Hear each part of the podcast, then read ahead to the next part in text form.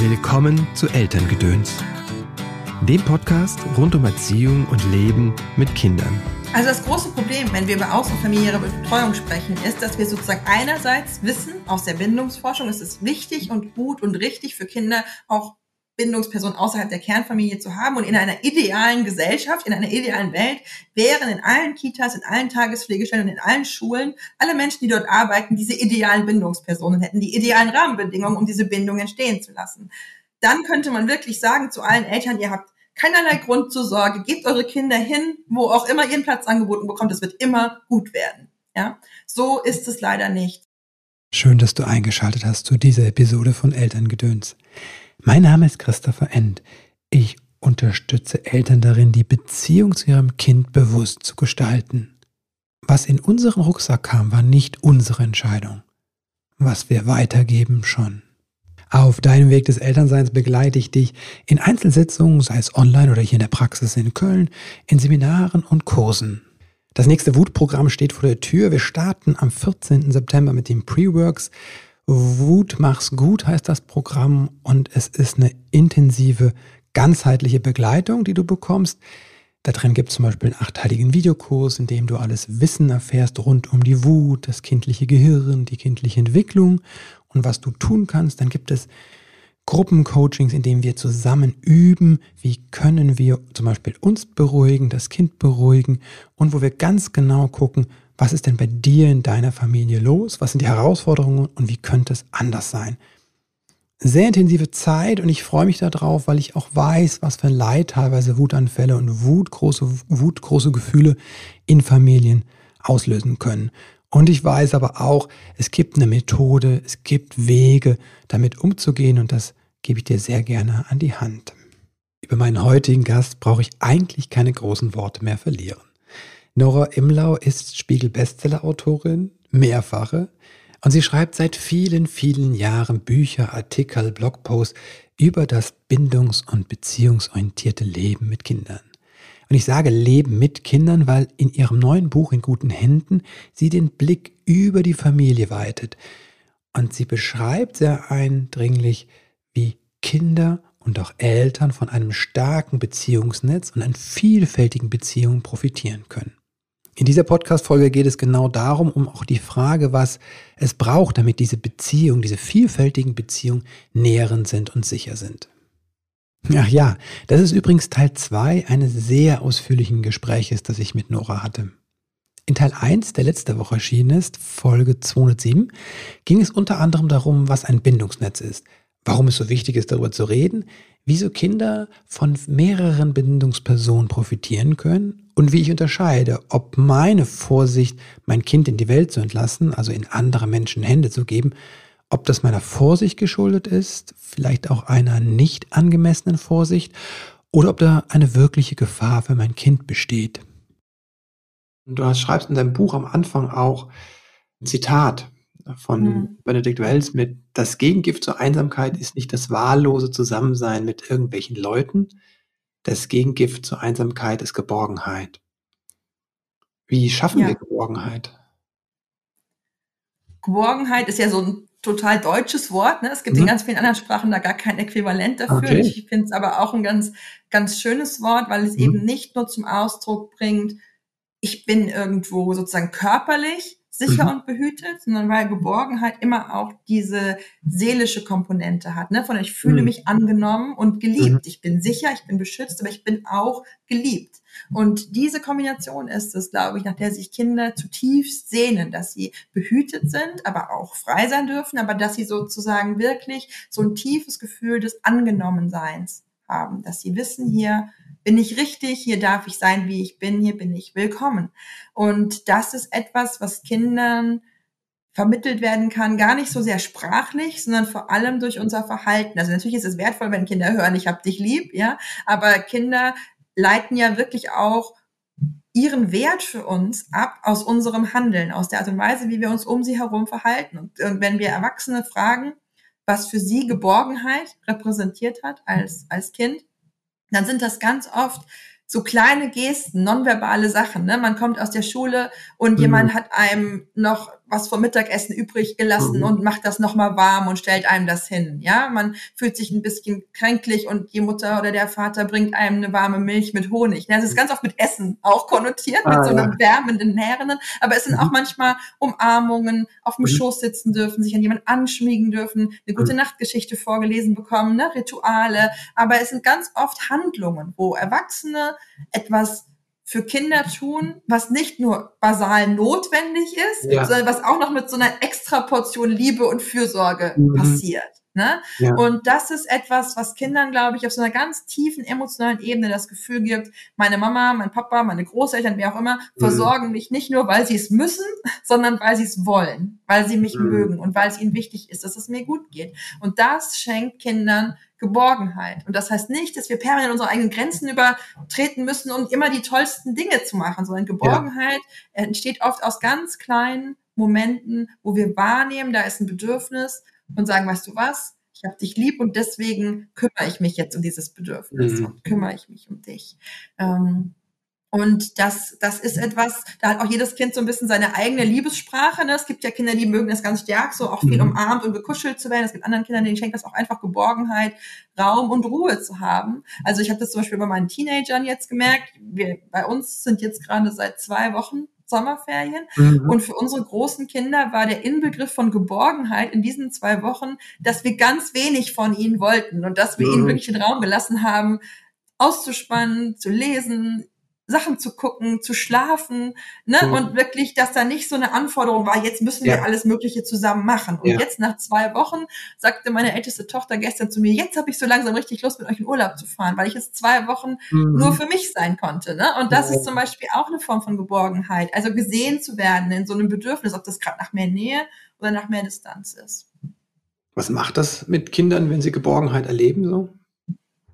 Geborgenheit ist ein ähm, ein ganz wichtiges Element, um Bindung zu stabilisieren, die schon entstanden mhm. ist. Ne? Also eine Bindung entsteht, aber was viele Eltern nicht so auf dem Schirm haben, ist, dass Bindung eben kein Thema nur für die ersten Monate ist oder für mhm. das erste Jahr, sondern Bindung ist ja ein Lebensthema. Bindungen verändern sich im Laufe eines Lebens ähm, und dürfen sich auch verändern, müssen sich auch verändern, um sozusagen altersentsprechend mhm. sich auch ne, entwickeln zu können. Ein einjähriges Kind braucht uns anders als ein 15-jähriges Kind oder ein 30-jähriges mhm. Kind.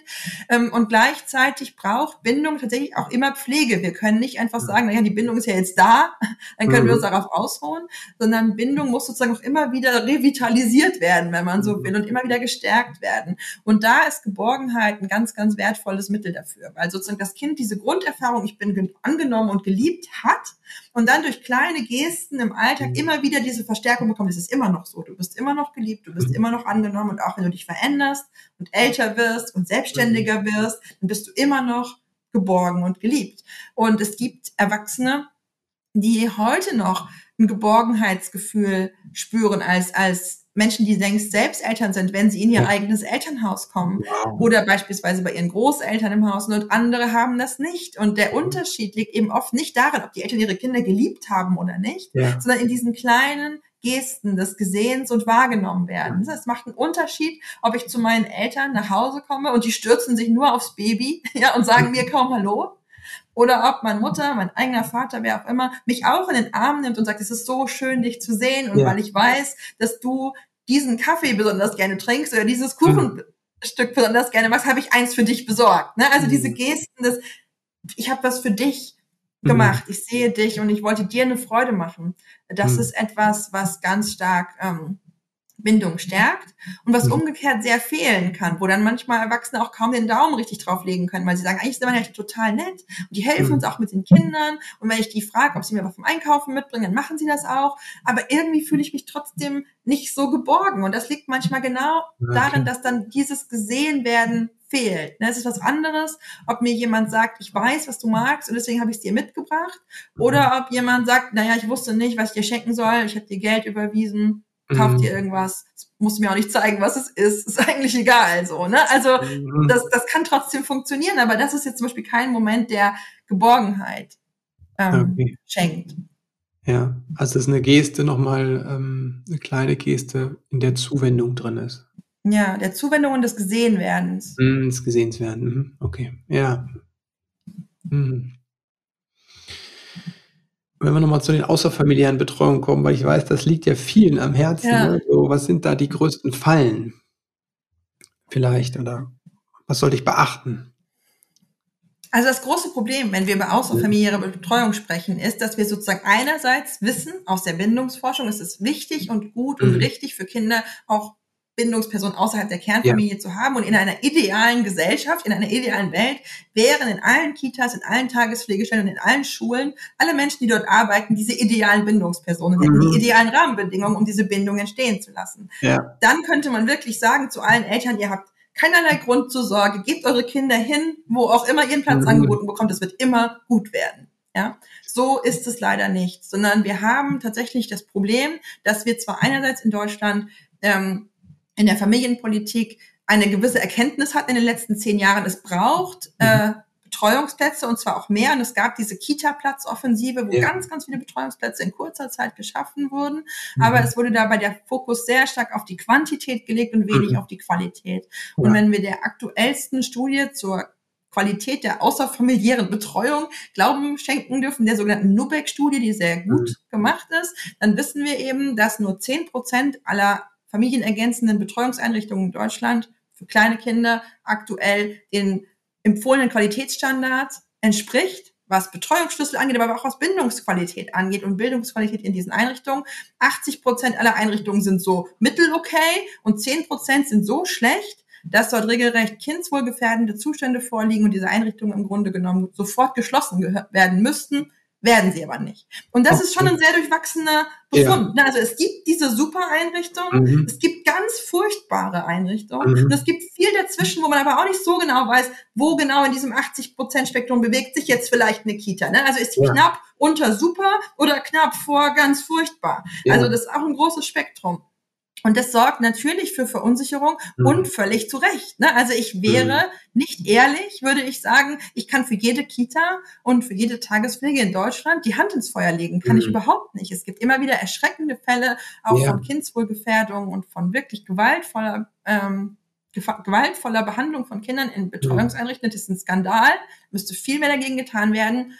Wird es an manchen Orten auch, aber nicht strukturell ja. Ne? Also es wird zu wenig Geld in die Hand genommen, um die Betreuungsschlüssel ähm, niedrig genug zu halten, um die Stressbelastung von pädagogischen Fachkräften zu reduzieren. Und insofern ist das eine durchwachsene Geschichte, weil Eltern mhm. brauchen oft Betreuung, wünschen sich ja. Entlastung, das ist völlig legitim. Und gleichzeitig ist es oft schwer zu schauen, wo kriegen wir wirklich auch hochwertige und gute Betreuung her, wo wir unsere Kinder mit gutem Gewissen hingeben können. Und insbesondere verschärft wird das natürlich in Situationen, wo ich gar keine Wahl habe. Ne? Also mhm. wenn ich sozusagen an einem Ort lebe, wo es mehrere Kitas gibt und ich kann mir die angucken und ich kann mit der Leitung sprechen, ich kann mir die Konzepte anschauen und dann kann ich sagen, das entspricht mir am ehesten.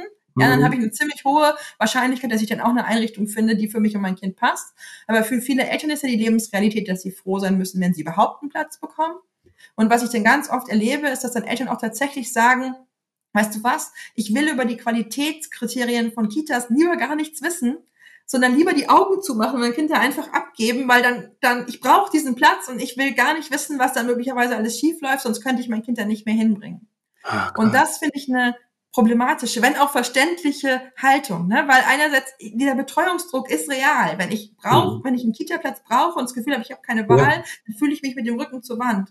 Und gleichzeitig zu sagen, ich gebe mein Kind wohin und ich gucke auch gar nicht hin, weil ich nicht sehen will, was da möglicherweise ja. passiert. Das ist natürlich ein massiver Risikofaktor. Denn dann kann es wirklich sein, meinem Kind geht es dort nicht gut, anderen Kindern geht es auch nicht gut und niemand hält aber die pädagogischen Fachkräfte in der Verantwortung, weil alle Angst haben, den Platz sonst zu verlieren. Ne? Ja. Und deswegen müssen wir in dieses Spannungsfeld reingehen, einerseits zu sagen, ich sehe euren Druck, es ist völlig mhm. legitim, dass ihr euch Entlastung wünscht, aber guckt bitte trotzdem hin. Auch wenn ihr einen ja. Platz einfach zugeteilt bekommen habt, nutzt die Eingewöhnung, um wirklich euch ein Bild zu machen, wo gebe ich mein Kind hier hin. Ja. Und eine Einrichtung muss nicht perfekt sein. Die wenigsten Elternhäuser sind perfekt und trotzdem geht es den Kindern gut. Auch in ja. der unperfekten Kita kann es Kindern gut mhm. gehen. Ne?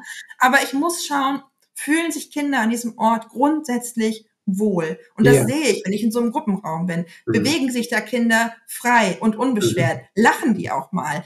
Mhm. Schmieden die sich an eine Erzieherin oder suchen Trost oder Unterstützung, wenn es mhm. ihnen mit irgendwas schlecht geht? Oder suchen die gar nicht mehr nach Bindung mhm. und Beziehung bin ich bei der Eingewöhnung dabei und merke, dass Kinder angeschnauzt werden oder allein gelassen werden, weinen gelassen werden dann wird nur so ein lapidarer Satz gesagt, ja, der beruhigt sich schon wieder, der meint immer so. Ja, ja. das ist eine absolute Red Flag. Da, da ja. kann ich nicht drüber hinweggehen und sagen, na ja, bei meinem Kind wird es schon nicht so passieren.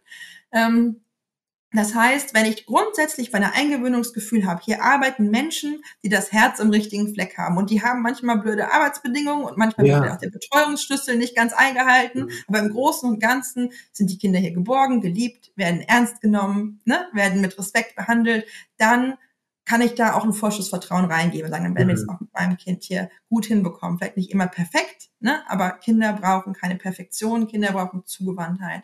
Wenn diese Zugewandtheit fehlt, wenn ich das Gefühl habe, das ist hier ein Ort, da würde ich selbst als Kind auch ehrlich gesagt nicht bleiben wollen, ja, ja. Ähm, dann ist das schon alarmierend. Und wenn ich merke, dass mein Kind beispielsweise mit Beginn der Kita-Betreuung ähm, Persönlichkeitsveränderung wirklich zeigt, ja, auf einmal mhm. nachmittags gar nicht mehr ins Spiel findet, nicht mehr gut ja. schläft, sehr anhänglich, sehr verunsichert, sehr panisch wirkt, ja. ähm, dann ist das ein Punkt, wo ich hinschauen muss. Und ich weiß, dass das total schwer sein kann, zu sagen, wir haben jetzt einen dieser begehrten Kita-Plätze ergattert ja. und jetzt gebe ich den wieder auf.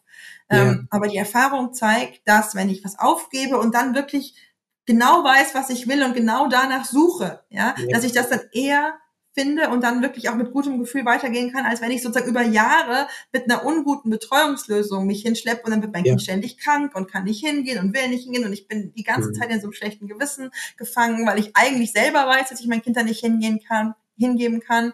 Ähm, und deswegen ist eben meine Herangehensweise in meinem Buch auch, nichts schön zu färben, nicht zu sagen, mhm. es ist alles super und gleichzeitig zu sagen, Ihr könnt aber die guten Einrichtungen und die guten Orte für eure Kinder finden. Ihr könnt mhm. teilweise einfach Glück haben, aber wenn ihr kein Glück hattet, dann könnt ihr weitersuchen und weitergehen. Und es gibt mehr Wege, ein Bindungsnetz aufzubauen, als die eine Kita zu nehmen, die ihr zugeteilt bekommen habt, auch wenn sie schlecht ist. Hm.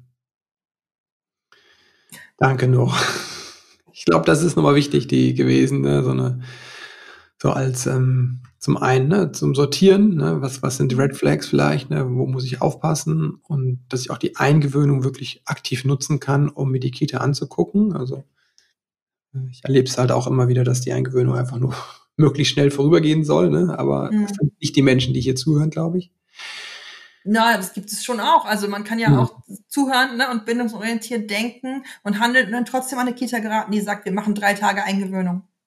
Ja, ich kenne es auch andersrum. Meine Frau ist ja auch der Kita, ich kenne das dann. Die Eltern oft weg wollen, ne? Die mhm. wollen gar nicht die, die Zeit ausnutzen, da zu sein. Ne? Mhm. Ach, jetzt immer, ich bin nicht drei Tage hier, so. Ähm, ja, können wir jetzt mal gehen. Genau. Ja. Ja, und äh, auch da nochmal äh, die Motivation einfach, die ne, zu sagen, ich kann noch was ändern, ne? also diesen Gestaltungsraum mhm. halt auch äh, zu sehen und auch zu nutzen. Ich glaube, das ist auch wichtig, sonst fühlt man sich als Eltern ja eh schon ausgeliefert an vielen Stellen durch diese Dinge, die es vom Außen gibt und durch das ganze Elternsein. Und dann ist es ist mein Anliegen immer, die, die Menschen nochmal in die Kraft zu bringen, zu sagen, ja, Veränderung ist möglich. Äh, mhm nicht immer unangenehm, aber es führt zu einem. Genau, also viele Veränderungen kommen mit einem Preis. Ne? Also ich kenne mehrere Eltern beispielsweise, die verhältnismäßig weit fahren, ja. um ihre Kinder in eine Kita oder Tageswege zu bringen, wo sie ein gutes Gefühl haben, wo sie dann manchmal auch vom Umfeld durchaus die Rückmeldung bekommen, sie seien so ein bisschen Helikoptereltern, ne? Mhm. weil warum fährst du zehn Kilometer, wenn du ja. doch auch eine Kita im Ort hast oder so. Und da innerlich diese Kraft zu haben, zu sagen, weil uns das wichtig ist, unsere Kinder mhm. in gute Hände zu geben, unser Kind an einem ja. Ort zu wissen, wo es geborgen ist. Ja, dafür fahre ich mhm. gern zehn Kilometer. Ich fahre auch mal zehn Kilometer, um einkaufen zu gehen oder irgendwas. Ja. Also was ist das auch für so Gewichtung? Ne? Mhm. Ähm, wenn Eltern 50 Kilometer zur Arbeit pendeln, findet niemand was dabei. Aber wenn man zehn Kilometer oder 20 in eine Kita fährt, die man richtig gut ja. findet, wird man oft schräg angeschaut. Ähm, ja. Und das ist jetzt nur ein Beispiel von vielen, aber es ist tatsächlich so, dass wir manchmal Stellschrauben dann auch wählen können, die natürlich auch mit einem gewissen Preis kommen, mhm. ja, für uns kräftemäßig, finanziell, emotional, wie auch ja. immer. Ähm, wir müssen manchmal auch Zugeständnisse machen, auch was unsere eigene Freizeit oder Arbeitszeit angeht. Vielleicht finden wir eine Einrichtung, die finden wir ganz toll, hat aber kürzere Öffnungszeiten, als wir eigentlich bräuchten. Dann müssen wir im Job irgendwie umschichten und so. Ne? Also das ist alles nicht ganz einfach, aber wir haben fast immer mehr Möglichkeiten, als wir meinen, wenn wir so mit dem Rücken zur Wand stehen. Ne? Also aus mhm. dieser Haltung, von denen ich habe keine Wahl, da müssen mhm. wir rauskommen. Weil wer keine Wahl hat, der setzt sich gegen nichts zu Wehr. Und das ist tatsächlich ein Risiko für unsere Kinder. Ja, danke dir. Danke für dir für den Input und das Interview. Danke dir aber vor allem für deine Arbeit und ähm, ja, diese Unermüdlichkeit, mit der du für die Kinder und die Eltern eintrittst. Danke. Ich finde das immer so ein bisschen lustig mit der Unermüdlichkeit, weil ich so permanent müde bin. Ja. Und tatsächlich eigentlich ganz oft versuche, meine ganze Arbeit trotz Müdigkeit zu machen. Also es ist nicht so, dass ich einfach nicht müde werde. Ja. Ähm, aber ich glaube, der beste Gegenspieler gegen Müdigkeit ist Motivation. Weißt du? Mm. Dass man einfach denkt, mm. ähm, ich habe ein Thema, das, das ist mir wichtig ja. und das ist auch ein Bereich, wo ich das Gefühl habe, da kann man was bewegen. Und das hast ja, hast du ja in deiner Arbeit sicher auch, dass man mhm. einfach oft das Gefühl hat, ja klar bin ich jetzt auch vielleicht mal erschöpft oder müde, aber grundsätzlich erfüllt mich meine Arbeit auch mit mhm. so viel Sinn, dass nicht mhm. weiterarbeiten auch keine Option wäre. Ja, Motivation durch einen Sinn auf jeden Fall gepaart mit Pausen. Das ist für mich mhm. ganz wichtig, ne? Also weil äh, ich kann mich auch äh, für den höheren Sinn ausbrennen. Ne? Das geht auch. Deswegen ja, also das ist definitiv eine Gefahr, die ich kenne und wo ich mich wirklich manchmal bis an der eigenen Nase packen ja. muss. Ich bin, glaube ich, jemand, der sehr äh, pflichtbewusst ist und immer das Gefühl hat, ich muss so ein bisschen durchpowern für die gute Sache. Ja. Und insofern ist es für mich immer auch wichtig, diese Pausen mir selbst zu mhm. nehmen, zu erlauben, ähm, da auch Auszeiten zu nehmen und dann wieder zurückzukommen und weiterzumachen. Genau. Das gilt ja für die Eltern genauso, ne? Diese sagen. Ne? Ja. Elternsein ist kein äh, Sprint, sondern Marathon. Und da braucht genau. man gut mit seinen Kräften haushalten. Ja. Oder besser, äh, vielleicht eine Wanderung oder Spaziergang. Marathon ist, glaube ich, auch nicht so gesund auf die Dauer. Okay, ähm, wo kann man sich mit dir verbinden? Wo treibst du dich zurzeit auf Social Media am meisten rum? Am präsentesten bin ich im Moment auf Instagram. Mhm. Da kann man sich gut mit mir verbinden. Ich bin auch auf Facebook. Ich bin mhm. auch relativ sporadisch, aber auch auf Twitter zu finden. Mhm. Wieder. Ähm, wieder, genau, ja. nach einer längeren Auszeit. Ähm, und grundsätzlich bin ich aber sehr einfach zu erreichen, auch über meine Webseite www.nora-imlau.de mhm. gibt es ein Kontaktformular, kann man mir eine Mail schreiben, schreibe ich zurück.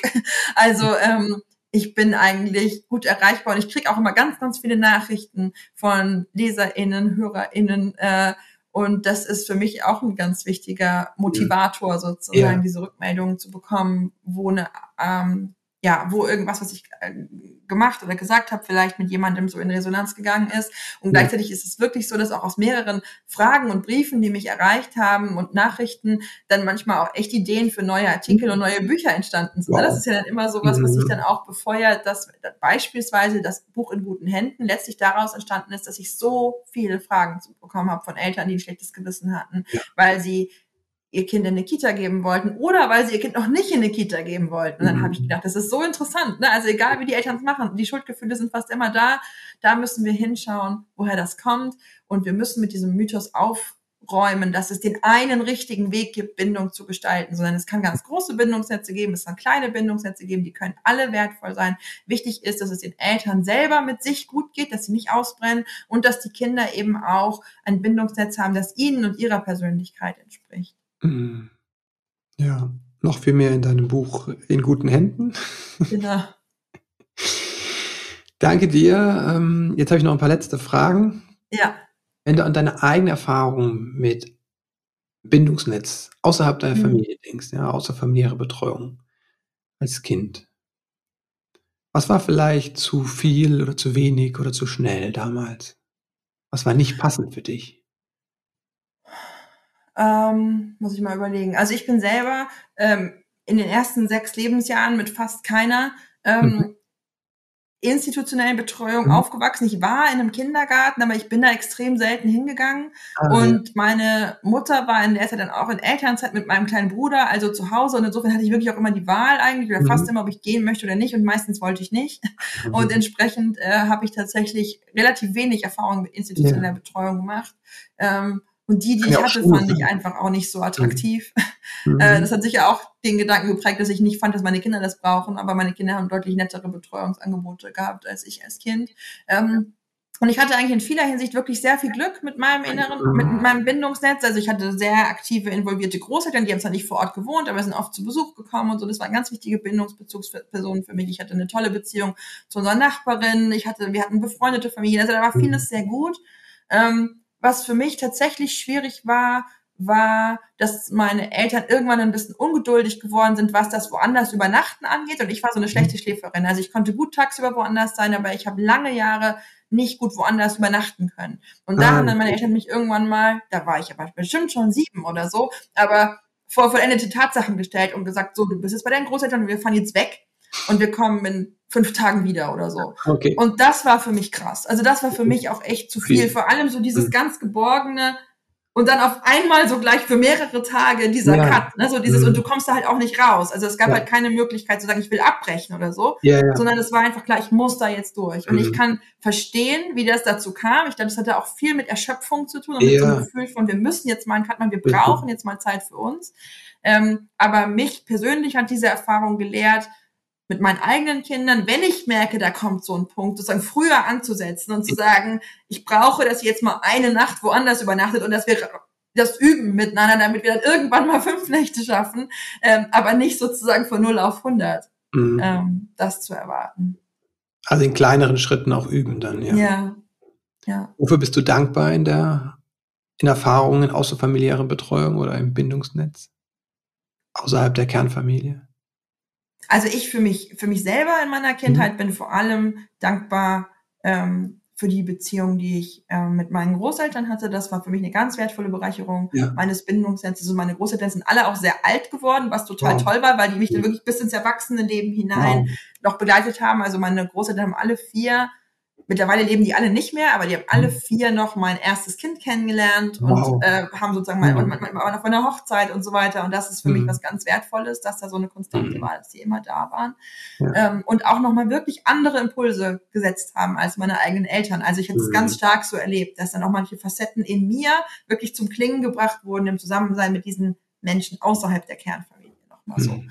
Ähm, und jetzt als Erwachsene bin ich einfach total dankbar für die vielen positiven Erfahrungen, die wir mit den verschiedenen pädagogischen Fachkräften mhm. gemacht haben, die unsere Kinder betreut haben. Ich habe so warme Gefühle, wenn ich an die erste Tagesmutter mhm. meines ältesten Kindes denke, wenn ich an die Erzieherin in der Montessori-Kita in London mhm. denke, die unser zweites Kind betreut haben und die so zugewandt und liebevoll war mit einem Kind, das ihre Sprache nicht sprach am Anfang. Oh. Ne? Ähm, und ich fand auch die, die, also wir hatten immer wirklich so tolle Menschen. Wir hatten, wir hatten eine ganz, ganz liebevolle Tagesmutter bei unserem dritten Kind, die gerade ganz frisch angefangen hatte, mit so viel Motivation und Herzblut sich fortgebildet hat, um bestmöglich für die Kinder da sein zu können. Eine ganz toll erfahrene Tagesmutter hier. Wir haben jetzt einen Kindergarten, unsere beiden jüngeren Kinder hingehen, wo ich ganz viel Warmherzigkeit merke, wo ich auch merke, dass unter manchmal suboptimalen Bedingungen, ne, also mehrere mhm. ErzieherInnen krank oder so, mhm. dann trotzdem einfach alles dafür getan wird, dass die Kinder sichere Bindungen aufbauen ja. können und sichere Bindungserfahrungen machen.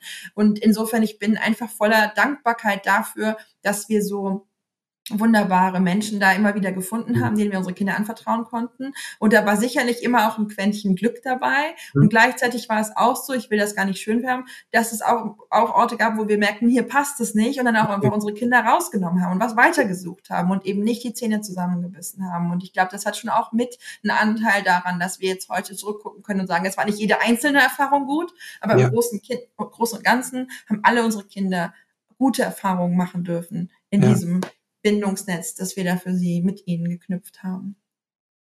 Welche drei Tipps würdest du Eltern auf den Weg geben, die in so ein Bindungsnetz außerhalb der Kernfamilie äh, knüpfen wollen?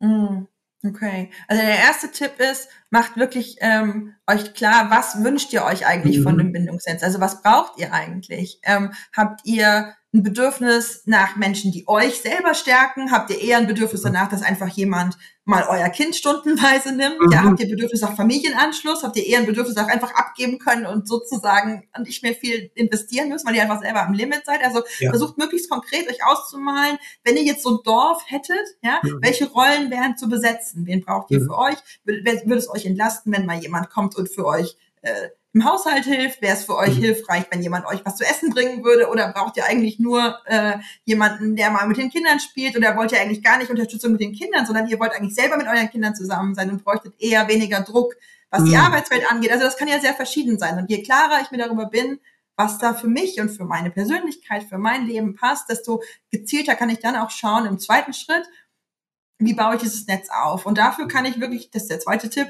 echt auch so eine mhm. Bestandsaufnahme machen. Wer ist eigentlich da? Gibt es sozusagen mhm. ungenutzte Ressourcen? Habe ich irgendwelche Freunde, Verwandte, die eigentlich vielleicht auch Lust hätten, sich einzubringen oder eine mhm. Rolle in diesem Bindungsnetz einnehmen könnten, die aber vielleicht nicht so richtig wissen, wie, ne? Oder die vielleicht in einer Weise helfen, die uns gar nicht nützt. Und wir können das irgendwie umlenken und sagen, mhm. weißt du was, dass du jede Woche kommst und bei mir putzen willst, das hilft mir überhaupt nicht. Aber ja. wenn du stattdessen mal mit den Kindern jetzt so gehen würdest, das würde mir sehr helfen oder sowas, ja. Ja? Also wirklich klarer dann auch die Menschen um uns herum, mhm. bei denen wir merken, da sind gute Absichten da, instruieren, ja, was wir mhm. wirklich brauchen, was uns wirklich hilft und was uns nicht hilft. Und der dritte Schritt wäre zu sagen, und wenn wir dann unbesetzte Rollen haben, ne? also wir haben in unserem sozialen Umfeld mhm. gescannt und geguckt, und es kann sein, da ist niemand und es kann sein, da sind ein mhm. paar Leute, das ist sehr verschieden. Ähm, dann wirklich sagen, okay, wo organisieren wir jetzt diese fehlenden äh, Bindungspersonen her? Wenn, wenn wir keine Großeltern haben, können wir vielleicht uns um so eine Wunschgroßelternvermittlung mhm kümmern. Oder wir schauen, ob es irgendjemanden gibt, der jemanden kennt, der jemanden kennt, der eigentlich gerne Enkelkinder hätte, aber keine hat und mhm. vielleicht Lust hätte, mal mit unseren Kindern zu interagieren. Wenn wir merken, eigentlich brauchen wir gar keine Großeltern äh, so sehr in unserem Leben, sondern wir bräuchten eher jemanden, der mal abends auf unsere Kinder aufpasst, damit wir mal wieder zu zweit ins Kino gehen können. Ja. Dann können wir sagen, okay, wir brauchen sowas wie eine Babysitterin oder ein Babysitter. Ne? Mhm. Kennt jemand jemanden? Hat jemand vielleicht ein älteres Kind? Ne? Und dann hat man schon ein gewisses Vertrauen und sagt, es ist nicht irgendjemand von eBay Kleinanzeigen, sondern es ist vielleicht mhm. der Sohn meines Arbeitskollegen, der gerade auf seinen Moped-Führerschein spart oder was auch immer, ja? ja? Und dann kann ich wirklich so ein bisschen gezielt, so wie man, wenn man auf Wohnungssuche geht oder so, ne, so ein bisschen mhm. streuen. Wir suchen, wir wünschen uns das und das. Und dann kann ich natürlich auch gucken bei institutionellen Angeboten, wo kann ich mir da noch Stärkung und Hilfe holen. Teil eines Bindungsnetzes kann es sein, eines Bindungsnetzes kann es sein, dass ich in eine Familienberatungsstelle regelmäßig gehe und mich selber stärke mit einer ähm, Beratung dort, mit einer Supervision. Teil eines Bindungsnetzes kann es sein, dass ich eine Haushaltshilfe einstelle. Teil eines Bindungsnetzes kann es sein, dass ich die Kita-Stunden hoch oder runter fahre, so wie mhm. es zu uns passt. Oder ergänzend jemand einstelle, der einmal in der Woche kommt und mit den Kindern nochmal auf den Spielplatz geht, damit ich auch am Nachmittag nochmal Pausen habe. Also je nach finanzieller Situation, emotionalen mhm. Ressourcen, räumlichen Möglichkeiten. So sind die Möglichkeiten natürlich verschieden. Und das ja. Ungerechte ist wie immer, dass sich natürlich auch Privilegien abbilden in so einer Bindungsnetzgeschichte. Ne? Also je mehr Privilegien ich habe, desto freier kann ich mein Bindungsnetz ja. gestalten. Je mehr ich unter Druck stehe, desto mehr muss ich manchmal auch nehmen, was ich kriegen kann. Das ist mhm. ungerecht. Und trotzdem kann ich versuchen, immer in meine Kraft und in meinen Handlungsspielraum ja. zu kommen, zu sagen, ich gucke, was ich will und was ich brauche. Ich gucke, wer da ist und dann mhm. ergänze ich das durch ja. entsprechende Kräfte, die ich auch mhm. bezahlt mhm. bekommen kann. Und das heißt ja nicht unbedingt, dass ich die bezahlen muss. Ne? Also es kann auch das Jugendamt jemanden bezahlen, mhm. der mir, der kommt und mir mit meinen Kindern ja. hilft. Und das, da ist kein Makel daran oder sowas. Ja. Ne? Es ist normal, dass wir Menschen nicht alles alleine schaffen und nicht mhm. alles alleine schaffen können. Ähm, das ist alles nicht so leicht, wie es klingt. Es ist auch kein Ding, was man in zwei oder drei Tagen umgesetzt hat. Ja, aber ich finde es wichtig, dass alles anfängt mit diesem Gedanken, dass unsere Kinder nicht nur eine sichere Eltern-Kind-Bindung brauchen, sondern dass es mhm. für unsere Kinder und für uns wertvoll ist, ein Bindungsnetz zu haben, dass es richtig und wichtig ist, sich auf den Weg zu machen und zu gucken, ja. wie können wir unser Netz erweitern. Das ist kein Egoismus, das ist keine mhm. Faulheit, das ist keine mhm. Schwäche, sondern es ist eine Stärke, ein Bindungsnetz aufzubauen und zuzulassen, mhm. dass es zu uns und zu unserer Familie passt. Mhm. So schön. Danke, Denora. Du merkst meine Leidenschaft bei diesem ja, Thema. Ja, ich glaube, das merken auch die Leserinnen und äh, Hörerinnen. Ne? Das ist einfach ja, bei dir sehr spürbar. Ja. Und es ist halt nicht nur abgehoben auf einer theoretischen Ebene, sondern es ist sehr konkret, mit sehr viel konkretem äh, Beispielen, sehr viel konkreten ähm, Vorschlägen und auch diese Haltung einfach, ähm, dass jeder seinen Weg gehen darf, ne? mhm. dass es einen Weg gibt. Und du nimmst auch viel durch die Moral den, den Druck raus. Ne? Das, äh, ja. Gefällt mir auch sehr gut. Danke. Okay. Hm. Bis bald. Bis, Bis bald, Christopher. Ja. Vielen Dank für die Einladung. Sehr, sehr gerne. Ich finde das Thema so wichtig, weil mein Eindruck ist, dass viele Eltern, die jetzt verstanden haben, wie frühkindliche Erfahrung, wie kindliche Erfahrung bei ihnen selbst gewirkt haben, natürlich besorgt sind und mö möglichst ähm, versuchen, ihrem Kind möglichst viel Gutes mit auf den Weg zu geben und möglichst die Verletzung zu vermeiden, die sie selbst erlebt haben. Und es macht es natürlich auf eine Weise auch schwer loszulassen und das Kind in andere Hände zu geben. Deswegen ist das so wertvoll, was Nora hier macht, dass sie einfach einmal aufzeigt, wie nährend weitere Beziehungen für das Kind sind, wie viel, wie wir profitieren von vielfältigen Bindungserfahren und zugleich aber auch ganz praktisch uns aufzeigt, was wir denn tun können, damit wir spüren, ist das jetzt ein guter Ort? Ist das eine, eine Kita, der ich vertrauen kann? Ist das ein Ort, wo ich mein Kind gerne ähm, und auch guten Gewissens hingebe? Das wünsche ich dir, dass du guten Gewissens deinen Weg gehst und ähm, ja, wünsche dir alles Liebe und Gute und bis bald.